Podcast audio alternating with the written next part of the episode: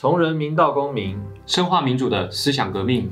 Hello，大家好，欢迎来到我的学习笔记，我是老牛。我是滨州。那今天我们想跟大家聊一下什么是不分区立委。哎，随着大选越来越近啊，不分区立委的名单各政党纷纷出笼啊。对那可是到底什么是不分区立委啊？嗯，这我解释一下，我们可能很多观众朋友不晓得哦。我们从两千零八年开始以后，我们的立法委员的选举制度就改变了，嗯每一个人手上有两票，这个简称混合制。那一票投人，一票投党。投人那一票呢是区域的立委哦，就各政党推候选人或无党籍也有，那他得票最多的相对多数当选。那另外一票投政党呢，就是全国这个政党呢在不分区的得票比例，按照加总计算，按照他得票比例去分配，总共有三十四席，也就是我们全国有一百一十三个立法委员，那有三十四席是不分区立委的。那所以呢，就是这样去分配分配这个席次，但它有一个门槛，就是百分之五的门槛，所以政党得票只有跨过百分之五，它才能够取得不分区的立委席次。哎，那我这样听起来啊，但总共的立委不分区才三十四席，对那干嘛每一个政党不管大或小，全部都把它提满三十四席？你是神经有问题还是怎样？这个其实是一个很有意思的问题，就是总共三十四席，那大部分政党都提满三十四席。这个第一个原因就是说展现气势，因为没有一个政党可以得百分之百嘛，对三十四席就是百分之百的得票嘛，对啊但是不可能，现实上不可能嘛。嗯，那第一个是这个展现气势，他告诉你就是说，虽然不可能，但我要告诉你说，我就是有这么多的人才可以用，好吧，就是不实际的理由。可是实际的理由就是不分区，它是因为属于政党的，那不分区的立委是有可能辞职或离职，因为一些不同的因素，他有可能被政党开除党籍。那随着这个离职，后面的可以递补上来，哦所以你提满，实际上的理由就是说，前面如果跑去当官了啦，或者是离职卸任了啦，那他可以后面的人可以递补上来。嗯，所以还是一个不怎么保障的饭碗，是不是？因为这样好像随时会被开除，这样开除党。呃，对，嗯这个其实就有人先前就有人被开除的例子，这 样王金平差一点被开除，失去那个立法院长的资格，差一点，后来没有成。哎、那我们这样立委只有三十四席啊，不分区的嘛。对对那可是媒体关注这么大，我们可以从这边还有什么样的切面可以看出就是更深刻的东西啊？对，这其实很有意思。不分区立委，因为他是属于政党所提名的，嗯所以他虽然席次只有三十四席，当然在台湾啦，因为有一些国家它其实就占了一半，像德国。嗯可是，在台湾三十四席，可是你从这里可以看出一个政党主要的政治的路线。嗯，然后另外一个就是说，你可以看出这个政党内部的权力结构，比如说我们等下就会讨论到国民党、民进党的名单里面，嗯分别反映了它内部派系权力结构的一个角力，这样子。所以看到，政党路线，第二个是政党的组织结构，嗯。这样子。那我们在新闻常看到啊，媒体对于小党的那个不分区立委格外重视。对那有什么重要性吗？为什么他要这么关注这个事情？非常重要，因为不分区立委是小党唯一，或者是说几乎唯一有机会取得席次的地方。嗯怎么说呢？我们刚刚说两票混合制嘛，一票投人，那投人那个在区域你都知道，就是说我们在现在台湾的政治格局，以蓝绿或国民党、民进党为大党的主轴之下，对，你如果没有跟大党结盟，你在区域你几乎很难有资源跟能力嗯去取得相对多数，不用讲绝对多数，相对多数你都没办法了嘛。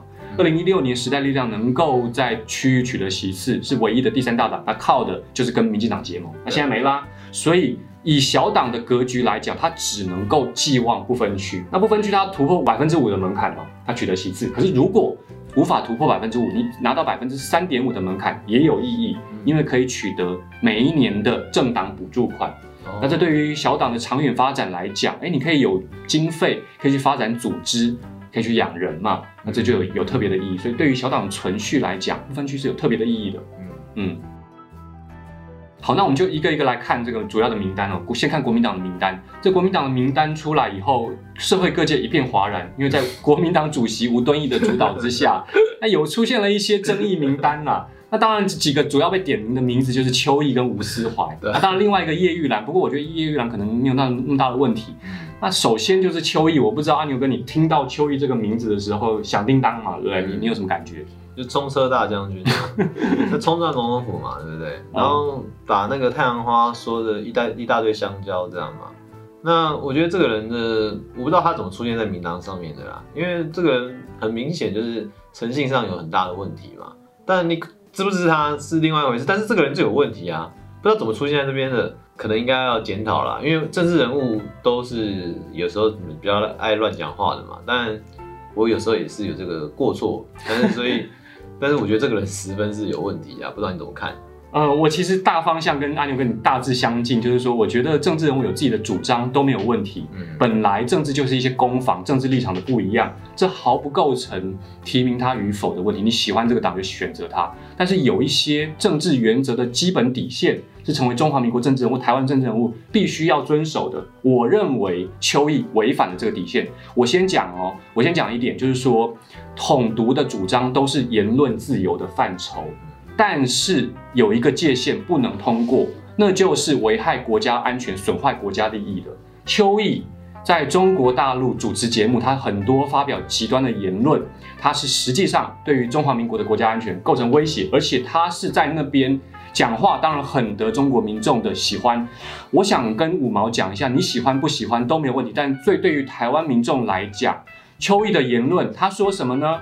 支持武力统一台湾，他认为中国中共可以武力统一台湾，他觉得中共可以做这件事情。第二个，对于台独的相关的言论，可以将其斩首。哇，这个什么意思？我们回来就是说，一个民主的社会，你做什么样的主张都是个人的言论自由的范畴。邱毅公然的替中共敌对政权去。恫吓台湾这件事情是违反中华民国政治人物的基本伦理底线，我认为这件事情是不可接受的，甚至在邱毅的言行上面都可能构成我们国家的法律里面有所谓的外患罪。有一个前国民党的老党员就已经到法庭去控告邱毅外患了。当然我不是法官，我不能审理，但是这个东西是有这样的疑虑的，所以我认为这是不可接受的。嗯，这样子。这是比较理性的一个思考嘛，对吧？刚我太感没有那么理性这样。对啊，那吴思怀的部分你有什么看法？吴思怀，我觉得是有可讨论的空间啦。就是说，他没有像邱毅讲话这么极端，他一直被争议的一个点哦。我不知道你知道吴思怀人家讨论他是什么？唱国歌，在到哪唱？你知道在那中共的场合，那个唱国歌嘛。对，然后上面坐了一个谁？习近平 对，大家争议就在这了，就是说在习总书记面前，然后孙文纪念大会嘛，二零一六年，那吴思怀他是一个退役的中华民国的高阶将领，到那边去做。那我觉得这个当然在法律上其实没有疑虑，因为你退休了、退役了嘛，那你当然过了这个法定的限制的年年限之后就可以去。而他有一些动作是没有违法，但是有违职业伦理或者是职业文伦理上面有疑虑的。你是一个退休的高阶的军官。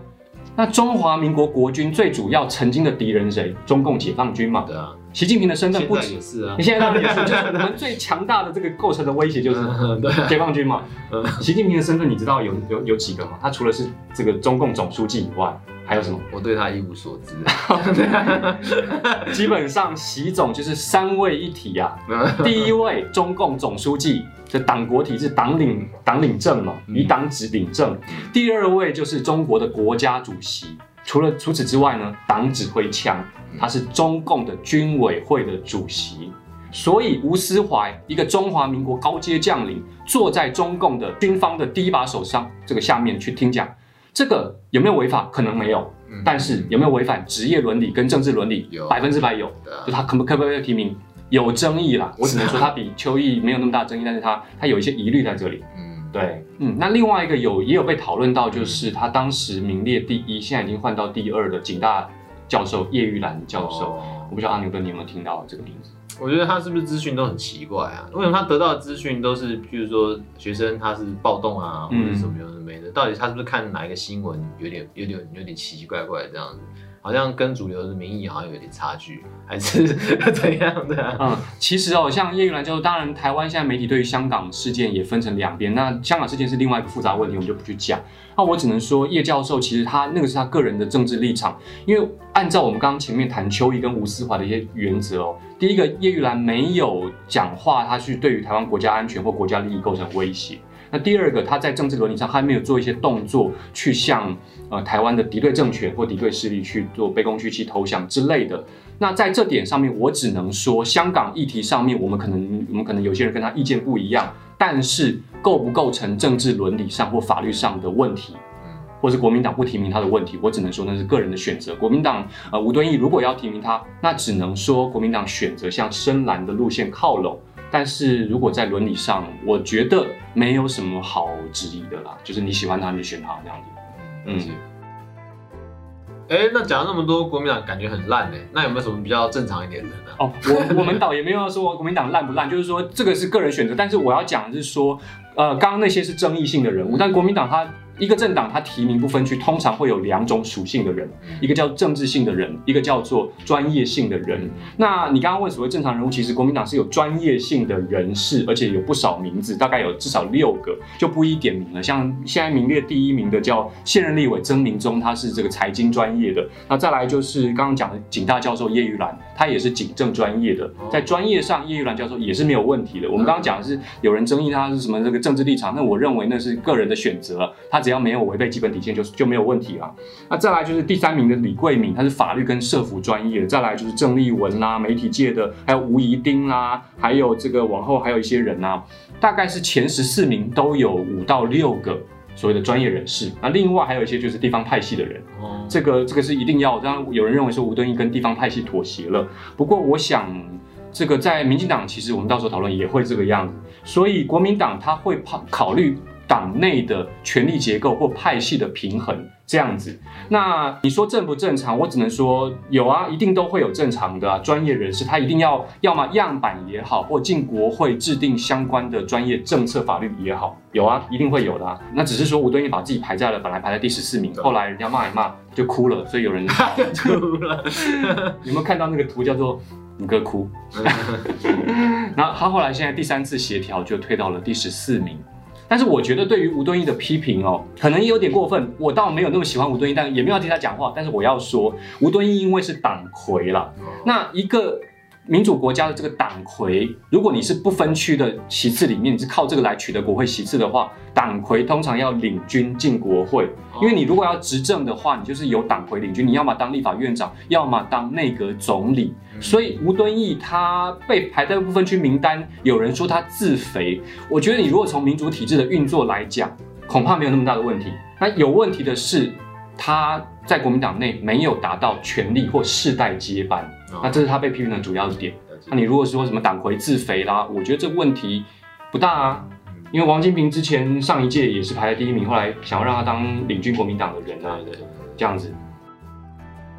接下来我们来聊一下第三次智利的一个部分区的名单嘛。嗯，其实这个部分区名单尤其重要，对不对？对。因为毕竟他们大概就是这些人进去了。对，因为我们刚刚讲说，小党几乎能够存续在国会有席次的机会，主要都是在部分区立委里面啊。可是我觉得这个名单好像有一些矛盾。怎么说？就像比如说，嗯，民众党这个名单，第一名明明就是一个大左派啊，啊，接下来哎，怎么感觉第二名开始是一个比较偏右派的一个？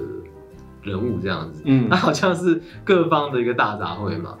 那那那那那这个就是觉得蛮奇怪，你有什么看法？阿牛哥这个提法当然是很有意思，就是比较大。我们现在再强调一下，有人要喷了哦，就是就是说在喷之前，我们在说左派或右派，它是一个分析性的概念，意思就是说它的路线是所谓的右派就是自由经济的路线，所谓的左派就是政府比较多的介入或者是提高税率啦、福利国家的路线，重视劳工权利啦，先界定一下。阿牛哥刚讲这个为什么会觉得？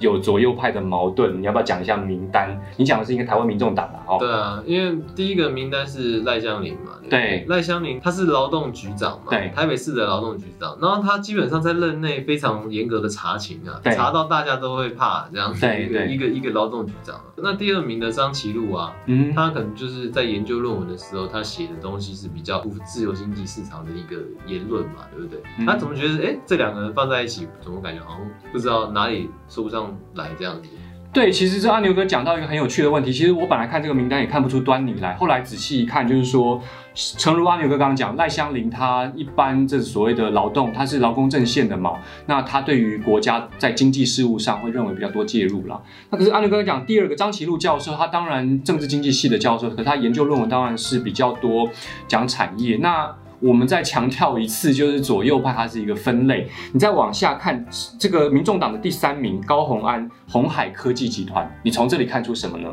除了他柯文哲他很重视产业发展这点没有错以外，你也可以看到说他跟郭台铭在政治上的这个结盟，这边有郭家军的这个色彩，所以呢，他其实是有政治上的这样的一个盘算的。那第四个。第四名是谁？世界台湾商会的联合总会秘书长这个邱成远。那这个刚阿牛哥就是想说右派，那简单来讲就是说他其实重视商会，重视商业发展，所以你很显然看出台湾民众党的路线，他如果进入国会，他会比较重视的可能是经贸相关的政策。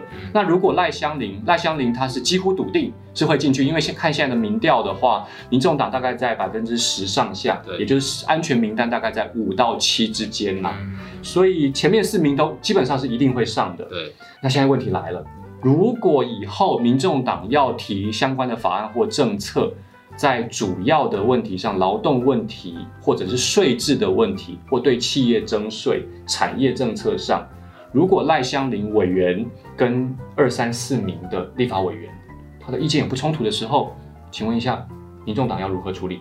我觉得会不会还是看民众党的一个政策的走向啊？因为毕竟我们刚刚有提到，就是部分区的部分，他可能是可以利用党纪来去做处理嘛。嗯会不会他可以利用党纪来压掉这些声音呢？就变成这样子。这个我就不晓得了，因为现在民众党当然是以科批为主轴嘛，对，那他会不会这么彻底去执行党纪？我不晓得，但是至少他在创党的时候已经讲过，民众党是一个柔性政党。那当然这比较复杂，就是说相对于刚性政党，刚性政党是党纪比较严格，对，柔性政党是党纪比较松散，而且可以允许它有不同的双重党籍以上的。